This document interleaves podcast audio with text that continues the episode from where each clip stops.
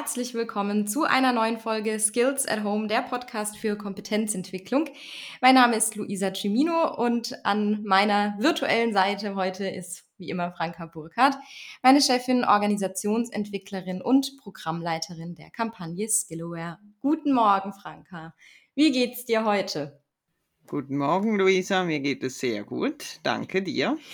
Äh, mir geht es auch sehr gut. Wir haben ja in dieser Woche schon einen kleinen Podcast-Marathon hinter uns. Das heißt, wir sind äh, optimal aufgewärmt, Stimmen sind geölt, sozusagen. Und ja, das kann man auch sagen, ja. genau, dann kann es sozusagen losgehen.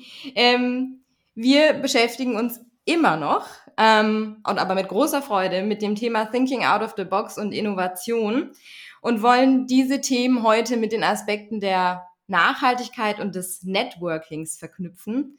Und ich bin schon wahnsinnig gespannt auf die Perspektive unseres heutigen Gasts oder unserer Gästin, Marilene Dürr, unter anderem Leiterin Nachhaltigkeit bei der BLKB.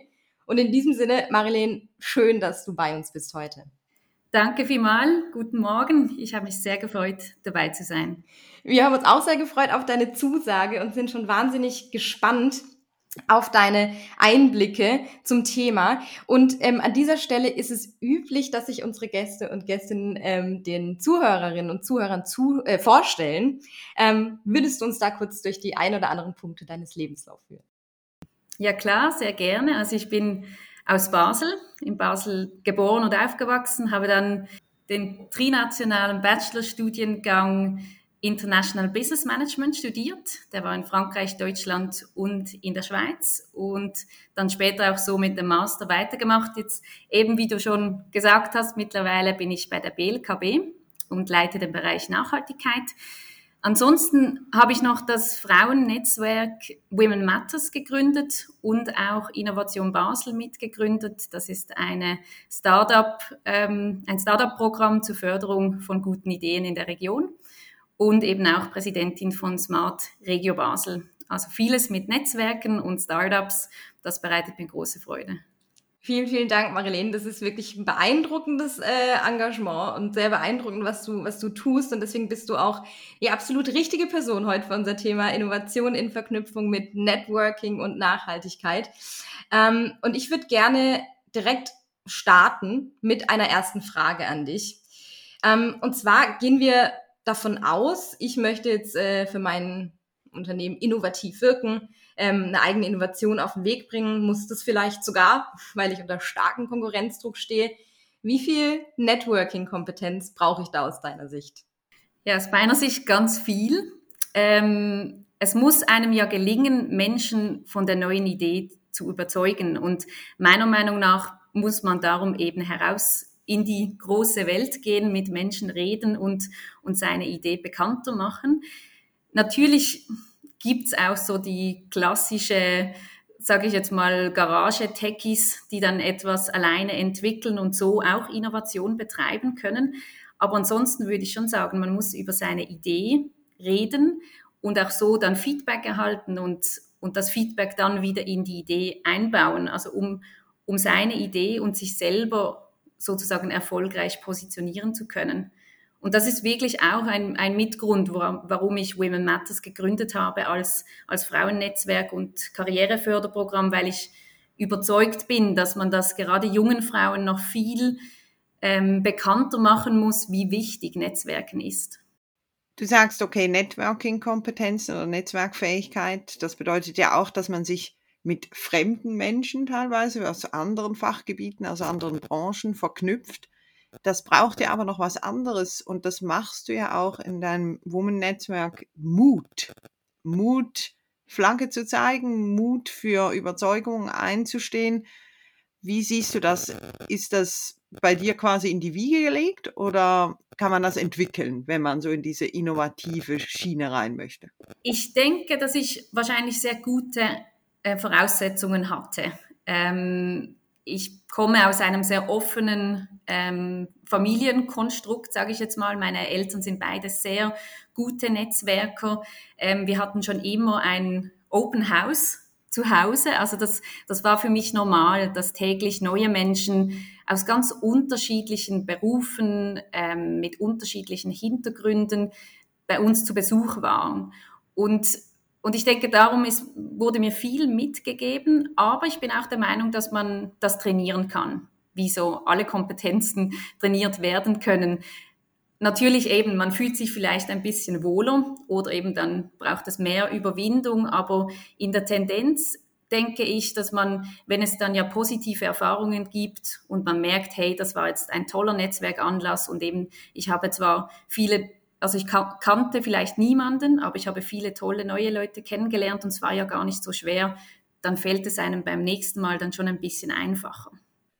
Du hast ja vorhin die Garagentechis angesprochen und das sind ja dann meistens Leute, die in ihrem Gebiet ganz gut sind und das gilt nicht nur für Garagetechis, das, das gilt auch für ganz viele Leute, die sich normalerweise im Tagesgeschäft einer Firma befinden und wenn die jetzt so an einem Netzwerkanlass sind und da stehen die so ein bisschen rum und vereinsamen so ganz langsam im Raum und wenn sie dann noch jemanden finden, mit dem sie mal reden können, dann versteht der gar nicht, warum die Idee so gut sein soll. Weil sie dann vielleicht zu kompliziert reden oder zu, zu viel Fachthemen drin sind. Also it's all about communication am Schluss. Was würdest du sagen, wo sind die größten Hürden beim Netzwerken, wenn man erst damit anfängt? Ja, eine Riesenhürde ist sicher mal, dass man überhaupt mit jemandem ins Gespräch kommt, wenn man alleine an einen Anlass geht. Was ich stark beobachtet habe jetzt bei den Frauenanlässen, die ich organisiert habe, dass Frauen kommen fast nie alleine. Die bringen immer noch eine Freundin mit, weil dann haben sie ja mindestens schon schon jemanden, mit dem sie dann in der Ecke stehen können. Also dass man nicht ganz alleine oder am, am Apero-Tischli sozusagen. Ähm, aber das ist ja dann auch nicht wirklich das Ziel vom Netzwerkanlass, wenn man dann immer nur mit der einen Person redet, die man sowieso schon vorhin kannte. Das heißt, die erste Hürde, jemanden ansprechen.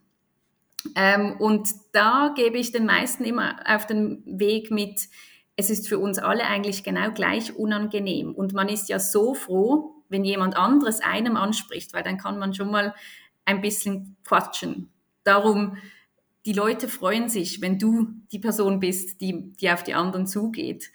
Ähm, das ist dann eigentlich, finde ich, schon die größte Hürde, die den über, ähm, überwinden werden konnte. Was man dann schon schauen muss, ist, dass man dann am Anlass nicht die ganze Zeit bei der gleichen Person bleibt. Es gibt so die Klammerer, die dann nicht mehr weggehen, wie ein Saugnapf, oder? Ähm, und man will ja eigentlich eher so ein bisschen mehrere kürzere Gespräche haben, Visitenkarten austauschen oder irgendwie eben LinkedIn-Profil, dass man dann aber auch weiterzieht und weitere Gespräche haben kann. Ich denke, es eignet sich schon, eben zum Beispiel zu einem Tisch dazu zu gehen, wo vielleicht schon drei, vier Personen sind und, und dann ist man im Gespräch mit drin. Vielen Dank, Marilene, für deine ersten ähm, Perspektiven und Inputs zum Thema Networking. Ähm, da finde ich sehr spannend, da kann ich auch gleich noch einiges mitnehmen und ich hoffe, unsere Zuhörerinnen und Zuhörer auch. Jetzt machen wir noch mal einen kleinen Schwenk hin zur Nachhaltigkeit oder zum Thema Nachhaltigkeit. Damit verbindet dich ja auch ganz viel, ähm, auch ähm, ähm, zwecks deiner Position bei der BLKB. Ähm, und bevor wir vielleicht zu ein, zwei Anekdoten aus deinem Arbeitsalltag kommen, vielleicht noch mal eine andere Frage. Du hast, glaube ich, vorhin schon erwähnt, du bist ja aktuell noch in der Jury der Swiss Sustainability Challenge der FANW was vormals Jurorin eines anderen Nachhaltigkeitswettbewerbs. Kannst du hier mal aus deinem Nähkästchen sozusagen plaudern? Welche Idee hat dich so fasziniert, dass du sie mit Sicherheit nicht mehr vergessen wirst? Ja, da gibt's natürlich viele. Und eben auch das Spannende ist immer bei diesen Nachhaltigkeitswettbewerben, dass die Themen so unterschiedlich sein können.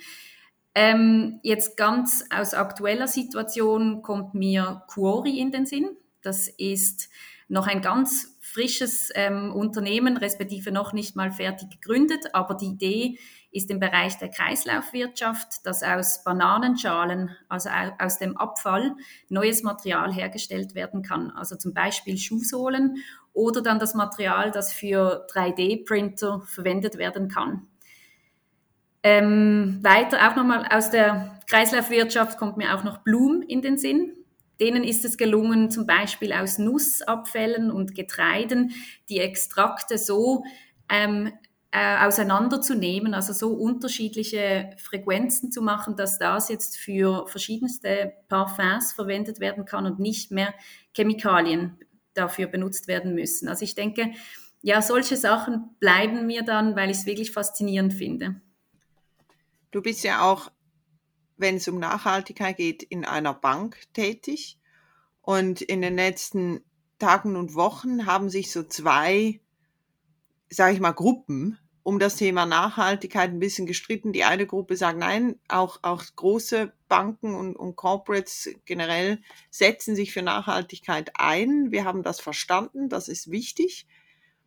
Und die andere Seite sagt, ja, also ganz ehrlich, das macht ja wohl eher aus Marketinggründen, weil, weil das jetzt halt alles so gerade im Trend ist. Wie kann man aus deiner Sicht sicherstellen, dass auch eine, eine bestehende große Firma das wirklich so verfolgt, dass es nach außen und innen ein Mindset-Change auslöst.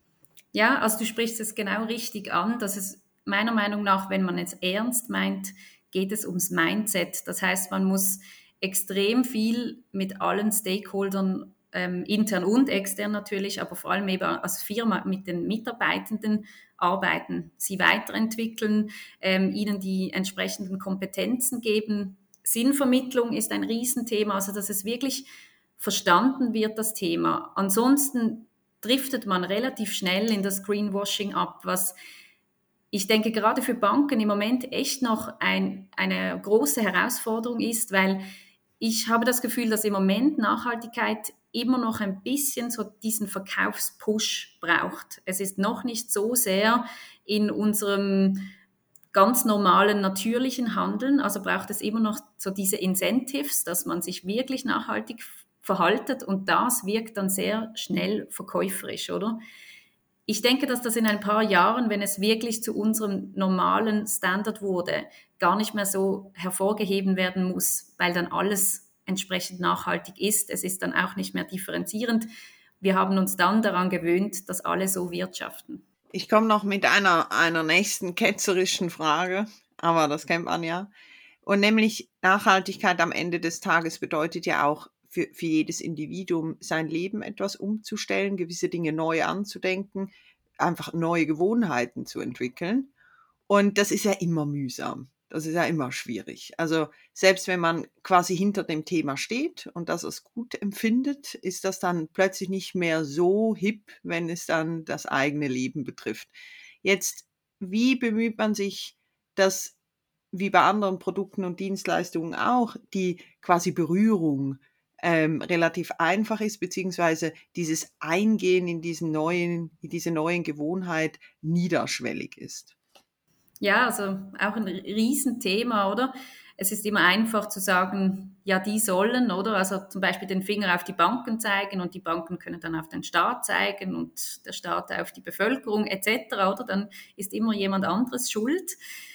Ähm, ich versuche es jeweils, wenn ich mit Menschen am Thema arbeite, so zu machen, dass ich aufzeige, hey, du musst ja nicht gleich das, dein gesamtes Leben auf den Kopf stellen. Du musst jetzt nicht ähm, immer komplett aufs Auto verzichten, wenn jetzt das das absolut wichtigste ähm, Verkehrsmittel für dich ist. Ähm, oder dann auch gleichzeitig noch komplett auf den Urlaub, jetzt vegetarisch nur noch essen und gleich alles oder Cutdown. Dass man sich mal überlegt, hey, wo ist denn mein Fußabdruck? Und dass man dann einzelne Verhaltensveränderungen langsam, Schritt für Schritt und nicht von 100 auf 0. Ich denke auch nicht, dass es also was würde 100 auf 0 bedeuten, oder? Dann müssten wir komplett aufhören zu leben. Menschen verursachen per se immer einen gewissen Ausstoß. Ich finde es jeweils wirklich auch sehr wichtig, dass man am Schluss von all den Diskussionen nicht gelähmt ist und vergisst zu leben und das Leben dann gar nicht mehr genießt. Aber dass wir lernen, sinnvoll zu genießen und respektvoll und uns in gewissen Situationen zu hinterfragen. Brauche ich jetzt das wirklich? Kaufe ich immer im Überdruss und am Schluss endet die Hälfte des Essens im Abfall? Da gibt es ja schon auch Verhaltensveränderungen, die zum Beispiel Kosten einsparen würden. Also es gibt nicht, nicht nur die Veränderungen, die dann zu gefühltem Verlust von meinem, von meinem Leben führen. Da würde ich auch gerne noch mal kurz einhaken, Marilene, und dich gerne fragen, wie Kannst du es mal konkret beschreiben, vielleicht anhand von Beispielen? Wie gehören für dich die Themen Innovation und Nachhaltigkeit in der Bank zusammen? Wie, wie funktioniert es? Ja, das ist sicher ähm, viel schwieriger bei der Bank, weil es nicht so greifbar ist. Vielleicht ähm, zu Beginn noch wichtig, was verstehen wir dann oder was verstehe ich unter den beiden Begriffen, die doch sehr groß sind. Also bei Innovation geht es für mich darum, etwas Neues zu kreieren. Aber das muss nicht per se komplett neu sein, sondern vielleicht einfach unterschiedliche Dienstleistungen oder ähm, Produktangebote so neu miteinander zu verknüpfen, dass gesamthaft etwas Neues entstehen kann. Und bei der Nachhaltigkeit, das bedeutet für mich, dass man langfristige Geschäftsmodelle entwickelt, die eben im Dreiklang von Mensch, Gesellschaft und Umwelt sinnvoll sind. Also dass man nicht ein Stakeholder komplett vergessen würde äh, oder auf die Kosten von den anderen so wirtschaften würde, dass es nicht mehr funktionieren würde. Das heißt, darum gehören diese zwei Begriffe auch so stark für mich zusammen, weil meiner Meinung nach, gerade wenn man jetzt als neue Gründerin zum Beispiel sich überlegt, warum würde ich ein Startup nun gründen, das langfristig keinen Sinn machen würde, das ist für mich ein Widerspruch, oder? Darum, für mich gehören Nachhaltigkeit und Innovation zusammen. Und, und eben bei der Bank, denke ich, ist es sehr schwierig, das vorstellbar zu machen, weil eben auch die Beispiele, die ich ja vorhin genannt habe von den Startups, die sind greifbar. Da ist am Schluss wirklich ein, ein physisches Produkt da. Und bei der Bank müssen wir das natürlich immer irgendwie vermittelbar äh, machen. Ein gutes Beispiel von uns finde ich zum Beispiel die, die Erdbebenhypothek. Da geht es darum, also dass bei uns ist per se jede Hypothek gegen Erdbeben versichert.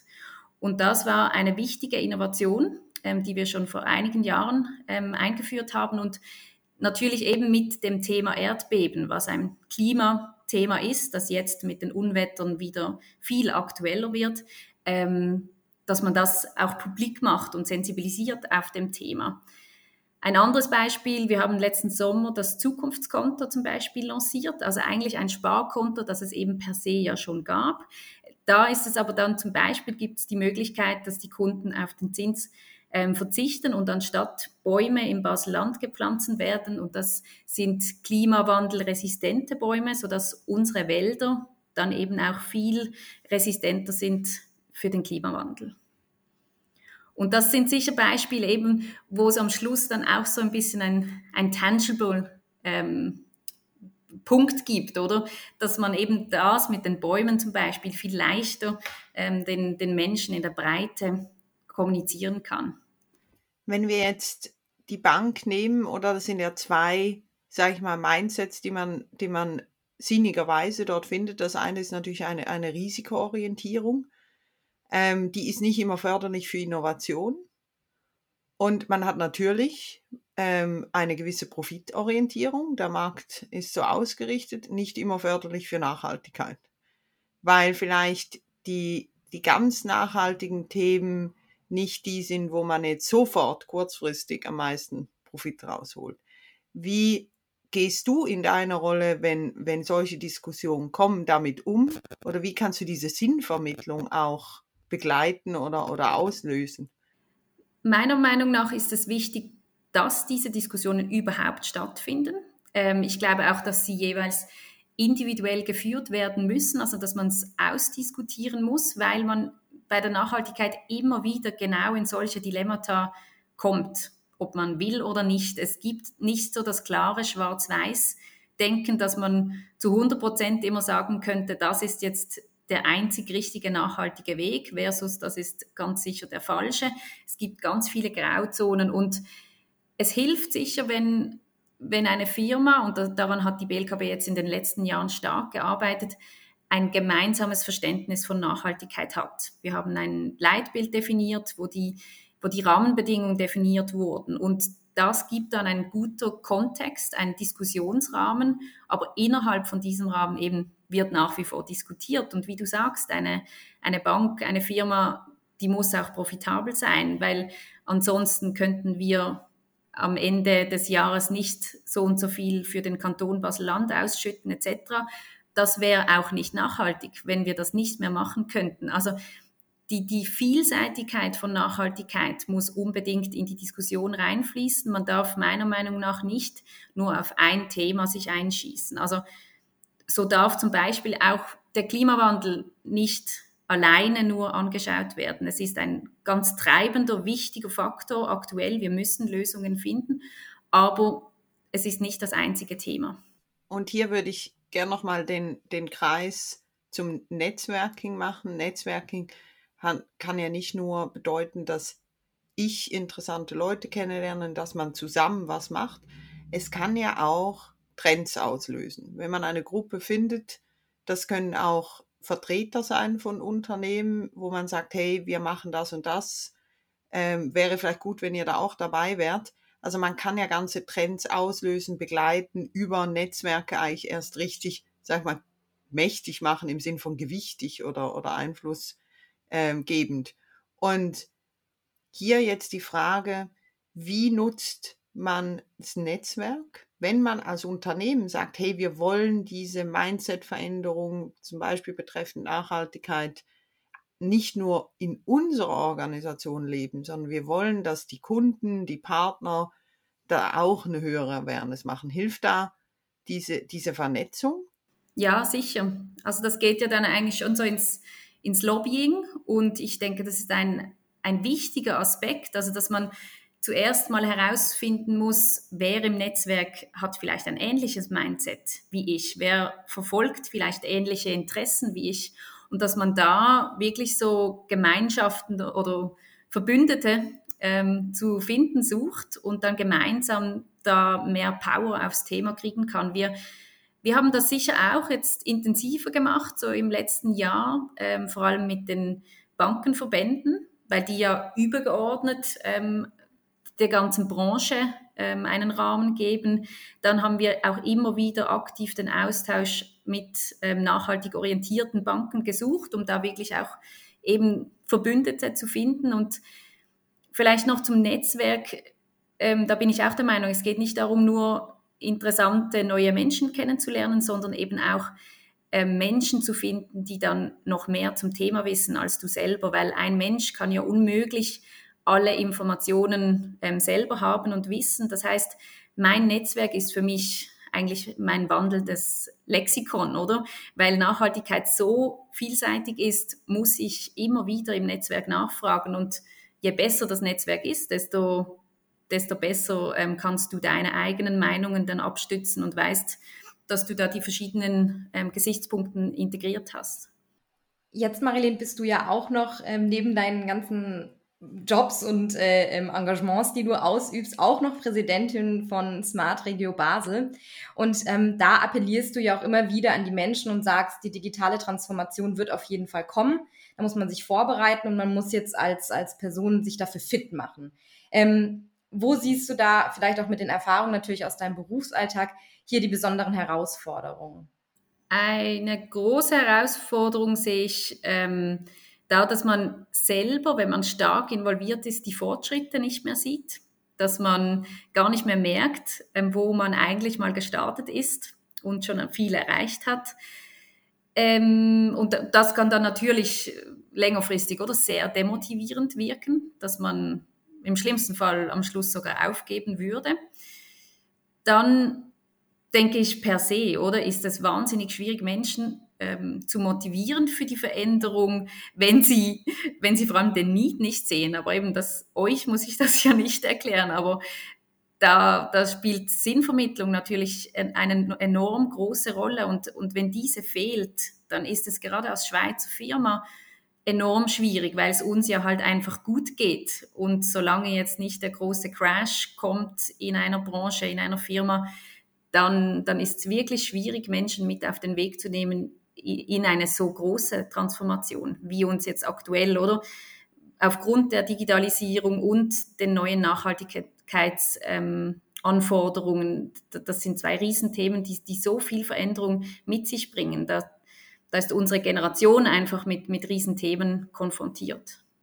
Es ist ja nicht nur Firmen und ihre Mitarbeitenden, sondern ganze ganze Bevölkerung quasi oder Leute einfach in allen Altersgruppen, in, in, in allen Bildungsschichten, überall ist man auch im Alltag von Digitalisierung betroffen.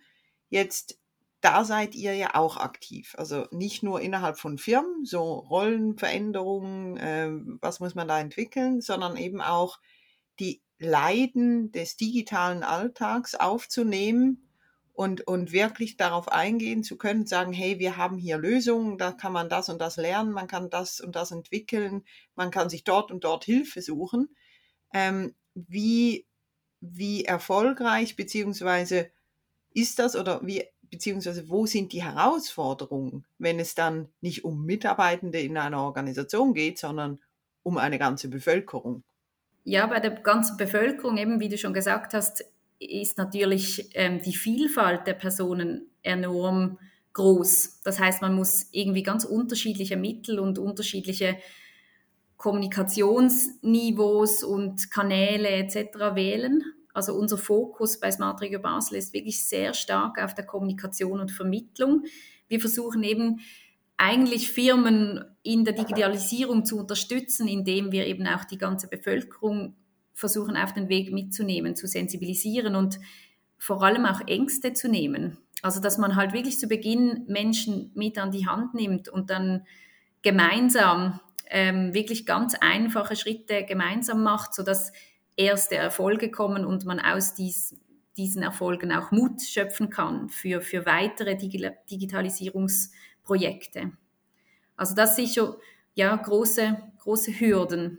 Wie, wie kommen wir überhaupt an die Menschen ran? Also wenn man jetzt wirklich von der breiten Bevölkerung spricht, wo, wo sind die? Wo bewegen sie sich? Wie konsumieren sie Informationen etc.? Und vielleicht jetzt noch, weil mich das triggert. Ähm, wir hatten ja eine, eine Studie gemacht, da ging es auch so ein bisschen um Generationen, wie die mit verschiedenen Themen umgehen. Da war Nachhaltigkeit ein Thema, ähm, der Umgang mit digitalen Medien und so weiter ein anderes Thema. Und es kam eigentlich nicht so klar raus, dass ich sage jetzt mal unsere Generation, wobei mir schon bewusst ist, dass ihr etwas jünger seid, aber ich nehme mich jetzt da noch rein, unsere Generation zwar eine gewisse Einfachheit hat, auf neue Tools zuzugehen, aber so richtig fit, wenn man jetzt denkt, wenn das sich jetzt in die nächsten 40 Jahre so entwickelt, sind wir denn wirklich ready für was da alles kommt in deinen Augen? Und sind es wirklich nur die entre älteren Personen, die das strugglen? Oder sagst du, nein, auch wir müssen jetzt nochmal richtig Gas geben? Ich glaube, auch wir müssen nochmal richtig Gas geben. Ähm, ich merke das auch bei mir selber. Ähm, sei es manchmal irgendeine wieder neue Online-Registration oder Download von einer App und so. Das braucht manchmal dann trotzdem auch wieder Überwindung. Und das sind ja eigentlich simple Sachen, aber da kommt noch so viel mehr. Da, da kommen auch Themen, oder von denen, obwohl wir jetzt eben noch zu den Jüngeren gehören, die es vielleicht ein bisschen einfacher haben als jetzt die ältere Generation, aber wirklich jung eben sind wir auch nicht mehr. Und da gibt es auch ganz neue Social Media Tools zum Beispiel, von denen wir ja gar nicht mehr groß eine Ahnung haben. Das spielt sich unter den 15- bis 20-Jährigen ab, oder? Und die Veränderung ist so schnell, dass wenn man ein paar Jahre nicht mehr jugendlich oder eben ganz am Ball dran ist, dann, dann ist man eigentlich schon nicht mehr à. Und je älter wir werden, desto anstrengender, glaube ich, oder mehr Überwindung braucht es uns, dass wir wirklich fit bleiben im Lernen. Was mich da erinnert, es gibt ja, ähm, der heißt, glaube ich, Markus Albers, der hat ein Buch geschrieben, Digitale Erschöpfung. Und der hat da gesagt, ja, also neben den technischen Methodenkompetenzen quasi, spielt natürlich auch der, sagen wir mal, psychische Umgang mit, diesem, mit dieser Geschwindigkeit, die du jetzt auch ansprichst. Es wird viel schneller, immer gleich wieder neu. Die Geschwindigkeit grundsätzlich nimmt zu. Man kommt kaum mehr zur Ruhe. Also als ich das letzte Mal wandern war und nicht tatsächlich die halbe Welt zugesehen hat, da war ich noch ein Kind. Ähm, wie, was rätst du Leuten? Ähm, weil da kommen ja alle Aspekte zusammen. Da kommen ja Nachhaltigkeit zusammen, weil Gesundheit muss ja auch nachhaltig sein. Ähm, da kommt Innovation zusammen, weil immer neue Technologien kommen. Was rätst du den Leuten, alt oder jung, wie, wie sollen sie damit umgehen? Ich würde sagen, dass es wichtig ist, dass man sicher mal ein Bewusstsein schafft, dass, dass man so überflutet wird oder dass, dass wir überall ständig ähm, Kanäle haben, über die wir erreicht werden können, über die Informationen mit uns geteilt werden. Also dass man vielleicht auch immer wieder mal filtert und sich überlegt, hey, brauche ich eigentlich all diese Newsletter und ähm, all, sagen wir jetzt mal, den Instagram-Accounts, denen ich folge, bringen die mir etwas oder kann ich da vielleicht auch das ein oder andere mal wieder unfollowen?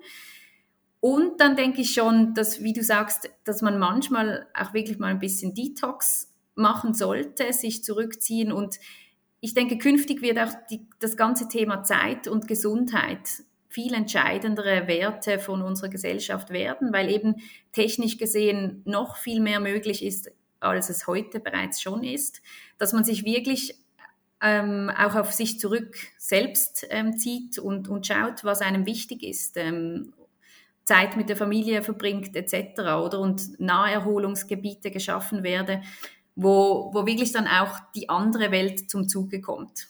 Und gleichzeitig muss es dann einem aber trotzdem gelingen, dass man beim Digitalen am Ball bleibt, weil ich glaube, ganz abhängen, wenn man zumindest irgendwie auch beruflich zum Beispiel Erfolg haben möchte, oder? Dann, dann sind die klassischen Karrieren dann trotzdem sehr auch digital geprägt. Also deine Message ist klar. Wir müssen uns einen Lebensraum aufbauen, wo Umwelt auch eine große Rolle spielt. Nicht zuletzt deshalb, weil früher oder später werden wir uns in dieser Umwelt vielleicht ausruhen müssen, in dieser Umwelt wieder wieder etwas Detox machen, so wie du das nennst. Und gleichzeitig müssen wir natürlich fit bleiben und vorwärts machen, weil die, die Veränderungen immer schneller kommen und die Innovationen immer schneller kommen. Und diesen Spagat zu machen, der wird alle Generationen treffen, aber vor allem auch unsere und die, die nach uns kommen.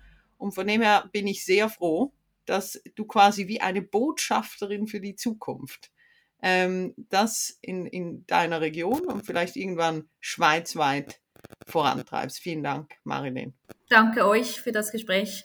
Vielen Dank auch von meiner Seite und auch ähm, danke an die Zuhörerinnen und Zuhörer fürs Einschalten. Bis zum nächsten Mal.